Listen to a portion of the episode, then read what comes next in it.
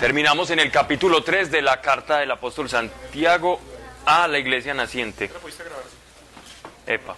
¿Ya le diste récord? Sí. Sí, Alejo. Eso se edita. Lo sé. Capítulo 3, versículo 1. Esto ya lo habíamos enunciado, ¿cierto? Mas la sabiduría de arriba es primeramente pura, luego pacífica, modesta, indulgente, llena de misericordia y de buenos frutos, imparcial, sin hipocresía. Y el fruto de la justicia se siembra en la paz para aquellos que obran la paz. Sigamos para no descontextualizarnos, esto yo creo que ya lo habíamos visto, ¿cierto? Ah, íbamos a empezar el capítulo 4. Ok, ahora sí. Eso ya es más fuerte.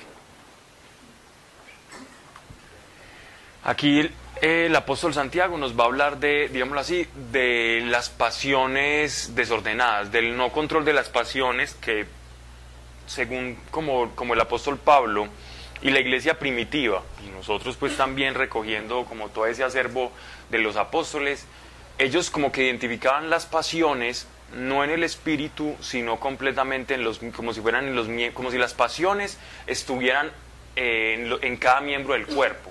Es decir, en la naturaleza caída del hombre moran las pasiones, pero como si fueran algo producto del homero físico. Las pas- Si el robado estuviera en las manos. o- Exacto, como si en, nuestro, en, en nuestra, en nuestra materialidad estuvieran las pasiones, no es algo que le compete al espíritu. Es decir, un espíritu no se inclina hacia las pasiones, el espíritu no se inclina hacia las pasiones, sino, sol- sino en tanto nosotros tenemos cuerpo, ese cuerpo se va inclinando hacia las pasiones, esa carne, ¿ya? ¿Y de dónde entre vosotros tantas guerras y contiendas? Recuerden que el apóstol Santiago le está escribiendo a una comunidad naciente, en su mayoría todos judíos, cris- judio-cristianos, recién convertidos, y esta, y esta comunidad, pues digámoslo así, presentaba muchos baches, no era la comunidad ideal. Nunca la iglesia primitiva fue la iglesia ideal. Nunca la iglesia ha sido la iglesia ideal. Caminamos hacia, el ideal. El problema es que nosotros siempre idealizamos lo que no vemos, o idealizamos o pensamos que, ay, todo pasado fue mejor. Esa frasecita de todo pasado fue mejor, eso, eso no va. Ni todo pasado fue mejor, no, el futuro lo vamos a construir ahora, ¿cierto? A partir del presente.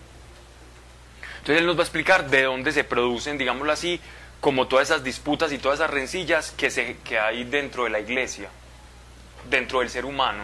Pero como le está hablando a la iglesia, es a, la- a los, a los creyentes.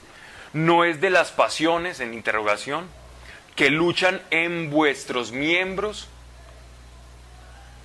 Entonces él aquí ya nos va a exponer una cantidad, una seguidilla de, de cómo se manifiestan las pasiones y les va a poner un nombre, ¿cierto? Va a ser, va, a comenzar a hacer una descripción de esas pasiones, digámoslo así, que hacen que nosotros no nos podamos llevar armónicamente, que estemos cohesionados como el cuerpo de Cristo, caminando en armonía. Él va a decir, es por estas cosas que ustedes tienen. Principalmente son estas cosas codiciáis y no tenéis.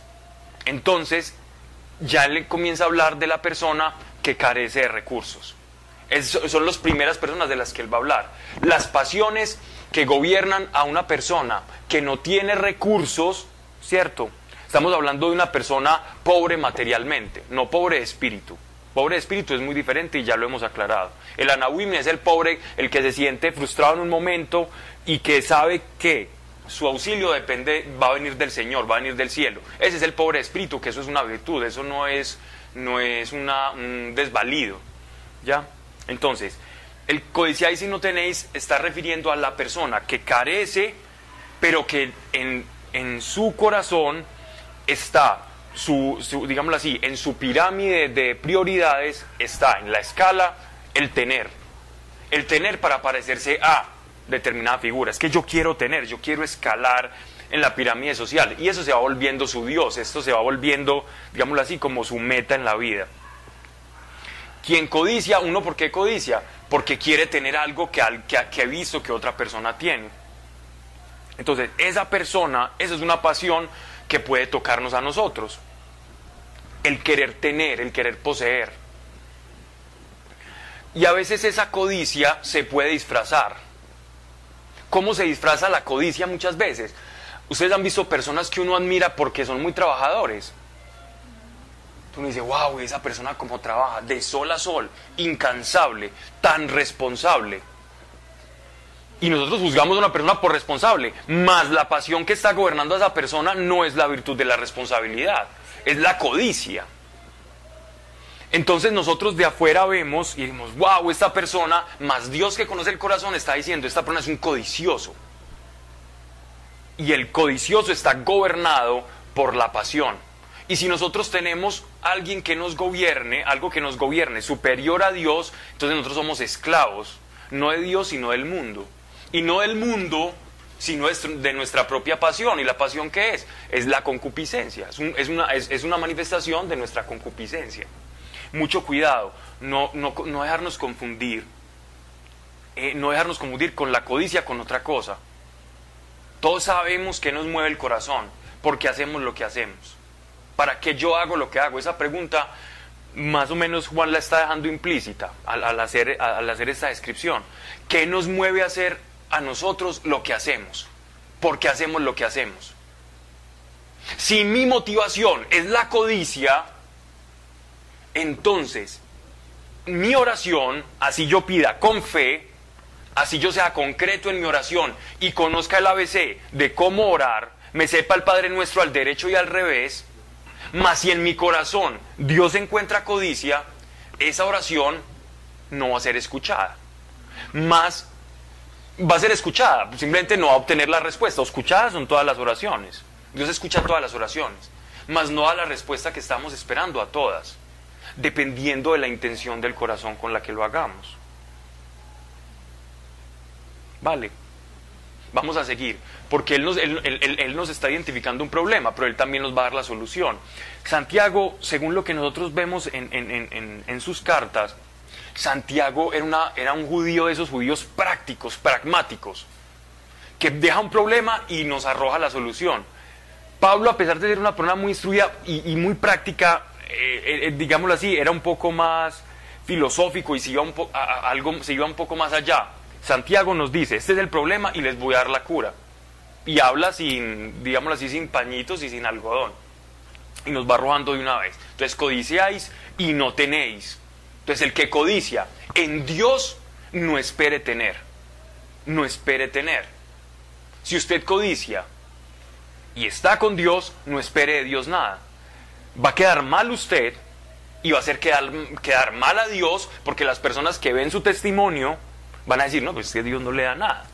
Habla tanto de Dios y Dios no le da nada. Marta Tatis.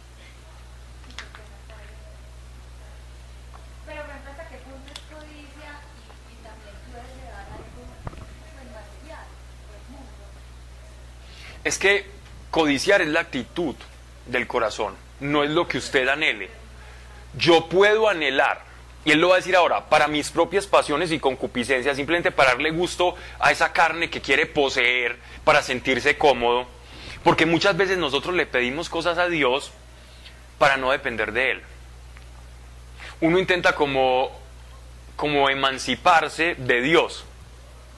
Uno quiere sentirse a gusto y, digámoslo así, acrecentar una cuenta para decir, ah, bueno, ya voy a depender de lo que tenga en una cuenta y así me voy a evitar el trabajo de ir y pedirle a Dios algo. Ese tipo de oraciones Dios no las va a contestar. Por, eh, el, que busca su autodependencia Dios no, no sabe lo que es ser hijo de Dios. Ya, entonces, pero vamos, ahorita conforme vamos hablando, yo sé que se va a ir como dando esa respuesta que, que sé que no te la di como lo esperabas, pero pero es para no adelantarme, es para no adelantarme, Marta Tatis.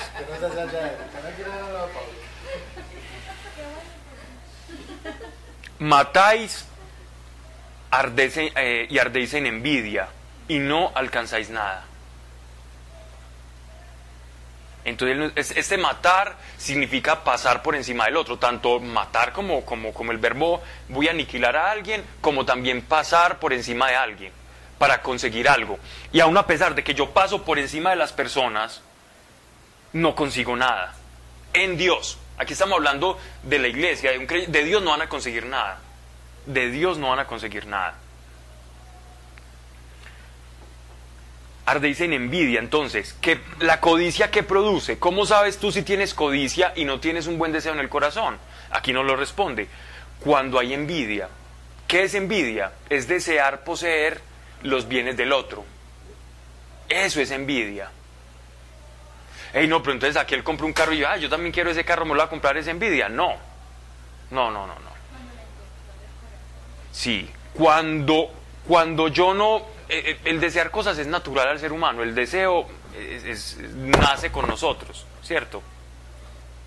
Sin embargo, eh, como deseo es lo que Dios nos está, lo que nos está diciendo acá, ¿cierto? Como deseo. Si yo deseo, deseo tener por envidia para que después esa persona, ay, mira este lo que consiguió, y yo empiece a escalar por encima de los demás, es decir, empiece a aniquilar a los demás, cuando yo consiga algo de esa manera, créame que no lo conseguí porque Dios me ayudó o respondió mi oración.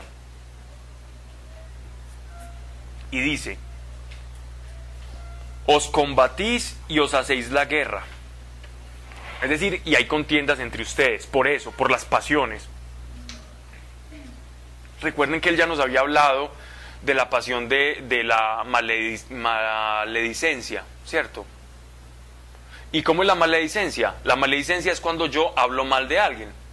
Maldecir es decir mal de alguien, murmurar, hablar cosas malas, de las cuales yo no tengo un panorama completo. Entonces es que yo creo, es que yo vi, tengo como un panorama de la realidad y yo eso se lo cuento a otra persona, le digo, hey, mira, es que esa persona esto, esto, esto, eso, eso es murmurar. Eso es maldecir. Nosotros maldecimos cuando hablamos mal de alguien. Maldecir no es que uno se aporre el dedo chiquito del pie con la cama. Eso es un, eso es un tipo de maldecir, de maldición. Maldecir es cuando yo mal digo de una persona. Hablo mal de una persona. Si nosotros, si nosotros nos abstraemos de hablar mal de una persona, imagínense cómo será nuestro juicio con Dios el acusador no va a poder hablar en contra de nosotros. Porque le va a decir Dios. ¿Cierto? Porque los frutos que tú recogiste al no maldecir son los frutos que vas a recoger allá arriba.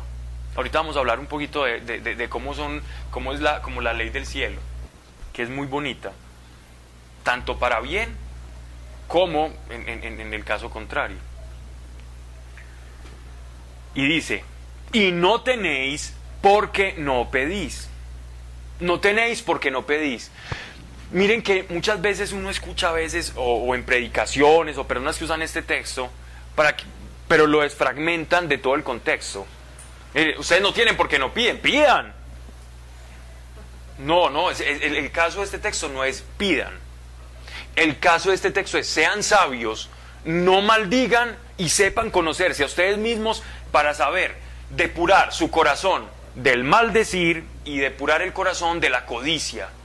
Porque con la codicia en su corazón nunca van a tener. Entonces él ya nos dice, pedís y no recibís porque pedís mal, para dar satisfacción a vuestras pasiones. ¿Qué explicamos qué son las pasiones?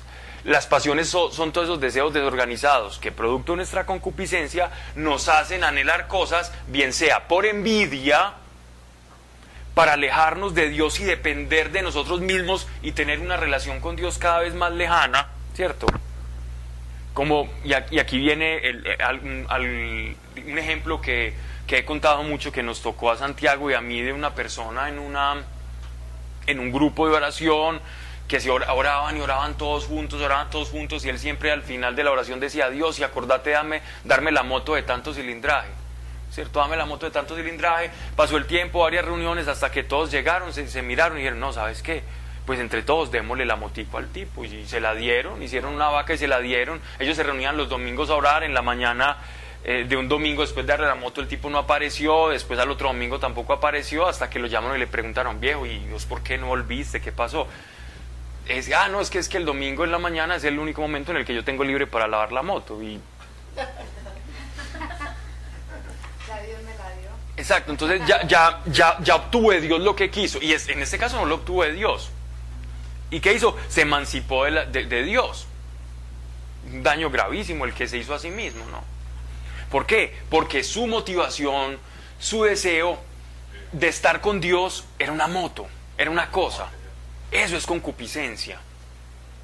Más quien, más el cristiano que encuentra el secreto de que el mayor tesoro en el cristianismo no, es alcanzar un estatus en el mundo, sino es alcanzarlo a Él. Es que el ser humano está buscando a Dios desde que nace. Nosotros somos buscadores de Dios.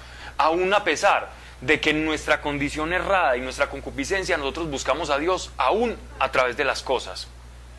Dios sabe que buscando la satisfacción en las cosas lo estamos buscando a Él implícitamente. Dios sabe porque el Espíritu Santo, eh, ese deseo de, lo trascendental, Dios lo ha puesto en nuestro corazón. Sin embargo, aun a pesar de que lo hagamos inconscientemente, inconscientemente nos, vamos alejando más de Él. Nos vamos alejando más, más, de Él. Por eso, por eso Él nos dice, pidan, pero sepan pedir. Entonces muchas, muchas cosas que le hemos pedido a Dios no las tenemos porque no hemos, no hemos identificado cuál ha sido la motivación de nuestra oración. Yo me pregunto, les pregunto, ¿cuál es la motivación de nosotros cuando le estamos pidiendo cosas a Dios? Aquí estamos hablando de la, de la oración para pedir, no la oración de intimidad. ¿Cierto? ¿Qué, ¿Qué le estamos pidiendo a Dios? ¿Por qué y para qué? Yo puedo pedir cosas que parezcan muy materialistas con muy buena intención. Y Dios te las da.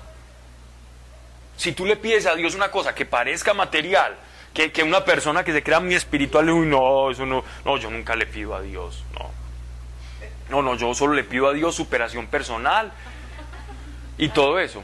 Yo, yo estuve el, lunes, el jueves pasado, perdón, con una persona que hablaba de eso, decía, no, ustedes para qué piden y por qué oran para pedir.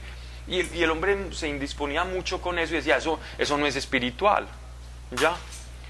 Y, y si tú ves los profetas, eran hombres espirituales, si tú ves el mismo Jesucristo que nos enseñó a ser espirituales, dice, y Padre nuestro, danos el pan de, el pan de cada día, danoslo hoy.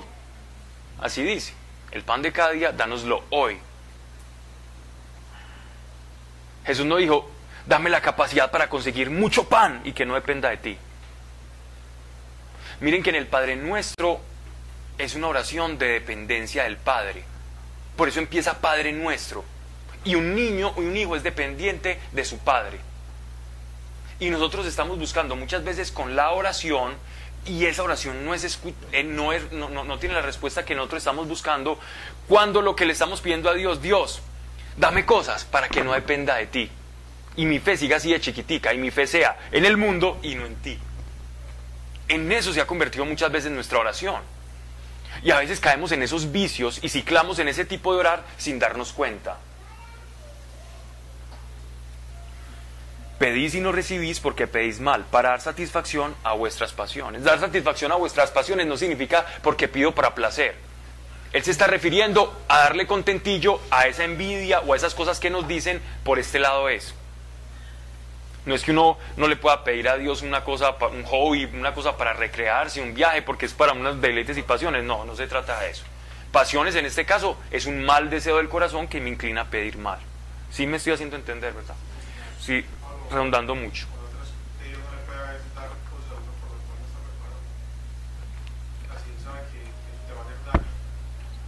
Exacto. Pero lo que él nos está, sí, es cierto, pero lo que él nos está diciendo acá es, pida sabiduría para que usted sepa que le hace daño. Exacto. Muchas veces nosotros le pedimos cosas a Dios que no necesitamos. Aprender a orar, quien aprende a orar es porque se ha dado cuenta qué oraciones no responde Dios, qué oraciones sí responde Dios y cómo las responde. Ese, eh, es el ABC de la oración, de la oración de pedir, de petición, no de intimidad. De intimidad se supone todos la tenemos, más la oración de petición si está vinculada a yo identificar, a conocer que es una pasión desordenada y que verdaderamente proviene de la buena intención. Conocer el, justo juicio y la rectitud, eso es sabiduría. ¿Y la sabiduría viene de dónde? De Dios. ¿Y, en qué se traduce? Es decir, exacto, ¿qué es el temor de Dios? ¿Y qué es el temor de Dios? No es tenerle miedo de salir corriendo como una gallineta. el, el temor de Dios es saber, saberme dependiente, ¿cierto? Es esa reverencia que, que debemos tener. Pero en nuestro, en nuestro corazón hay cierta rebeldía, donde uno dice, ¿cómo así? Es que Dios, pero ¿por qué? ¿Y por qué esa obediencia? Hay como cierta rebeldía ahí. Cuando la verdadera libertad está en, está en seguirle a Él. Esa es la verdadera libertad, porque ser libre es hacer lo que, para lo que uno está destinado a ser. La libertad no es caminar como un hippie sin ropa por ahí. La verdadera libertad es ser lo que yo soy, lo que yo nací para ser. De ropa concupiscente. Entonces, ¿por qué no tenemos lo que pedimos? Epa. Verso 4. Aquí hay una palabra, una palabra muy fuerte, ¿cierto? Pero vamos a explicar la connotación.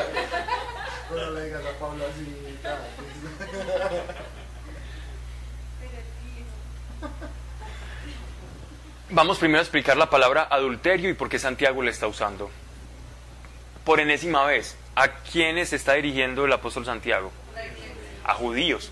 ¿Recuerdan en el Antiguo Testamento cuando estudiábamos la carta, el Evangelio de Santiago, y otras, y otras veces más que hemos mencionado esto, qué era el adulterio en principio de acuerdo a los profetas? Cuando uno lee Isaías, cuando uno lee sobre todo a Ezequiel, cuando uno lee también a... Mm, al último, eh, a Malaquías. Exacto. ¿Qué es el adulterio? El adulterio es la idolatría. Él no se está refiriendo aquí a adulterio al, al, esposo que está teniendo relaciones extramatrimoniales. ¿Cierto? Aquí adulterio es porque Santiago y los judíos, ellos sabían que un matrimonio cuando, eh, que cuando usted se pone las arras o los anillos en un matrimonio es porque ¿Qué se está haciendo ahí? Un compromiso. Un compromiso es un pacto. ¿Cierto? Compromiso, pacto, es lo mismo. Yo me comprometo a amarla, respetarla, a estar en la salud y en la enfermedad. ¿Cierto? Eso es un compromiso que uno asume. ¿Sí o no, Leo? Y...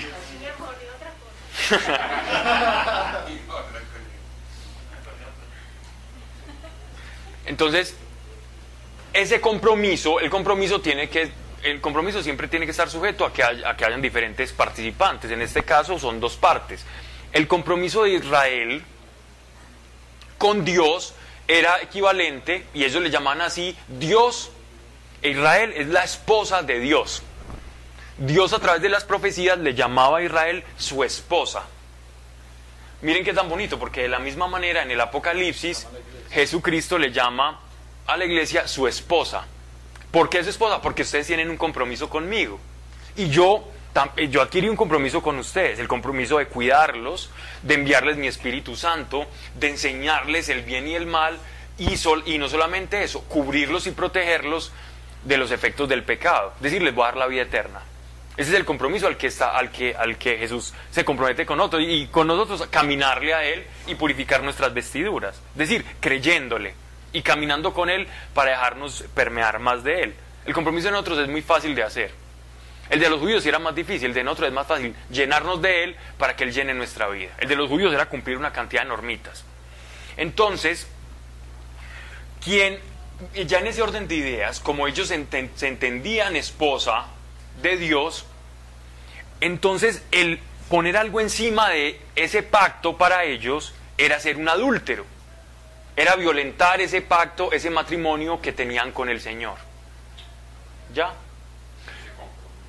Entonces por eso en este versículo dice, ahora sí voy a leer, adúlteros, ¿no sabéis que la amistad del mundo es enemiga de Dios? ¿No sabéis que la amistad del mundo es enemiga de Dios? ¿Qué es el mundo?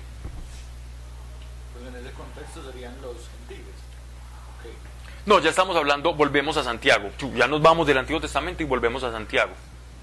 Pero como le está hablando a judíos. Sí. Pero a judíos cristianos, ya judíos cristianos. Él les dice adúlteros porque ellos entendían, ah, o sea, que ya es violentando como la ley con Cristo. Estamos hablando ya del matrimonio de Cristo. Pero mira que Pablo ya no les habla a ellos adultos, sino que les llama, eh, adúlteros, perdón, sino que les llama idólatras.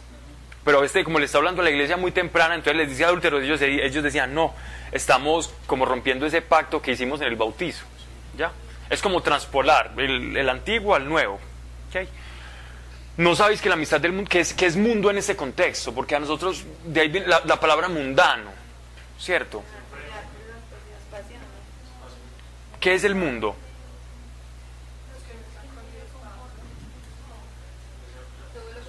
Todo lo que está lejos de Dios. Sí, en parte sí. Sí, la, concu- la concupiscencia es lo que está dentro, el mundo es lo que está afuera. La concupiscencia nos lleva a amar el mundo, ¿no? No, el mundo es algo exterior, es algo objetivo, es un objeto, es, es todo lo que está acá.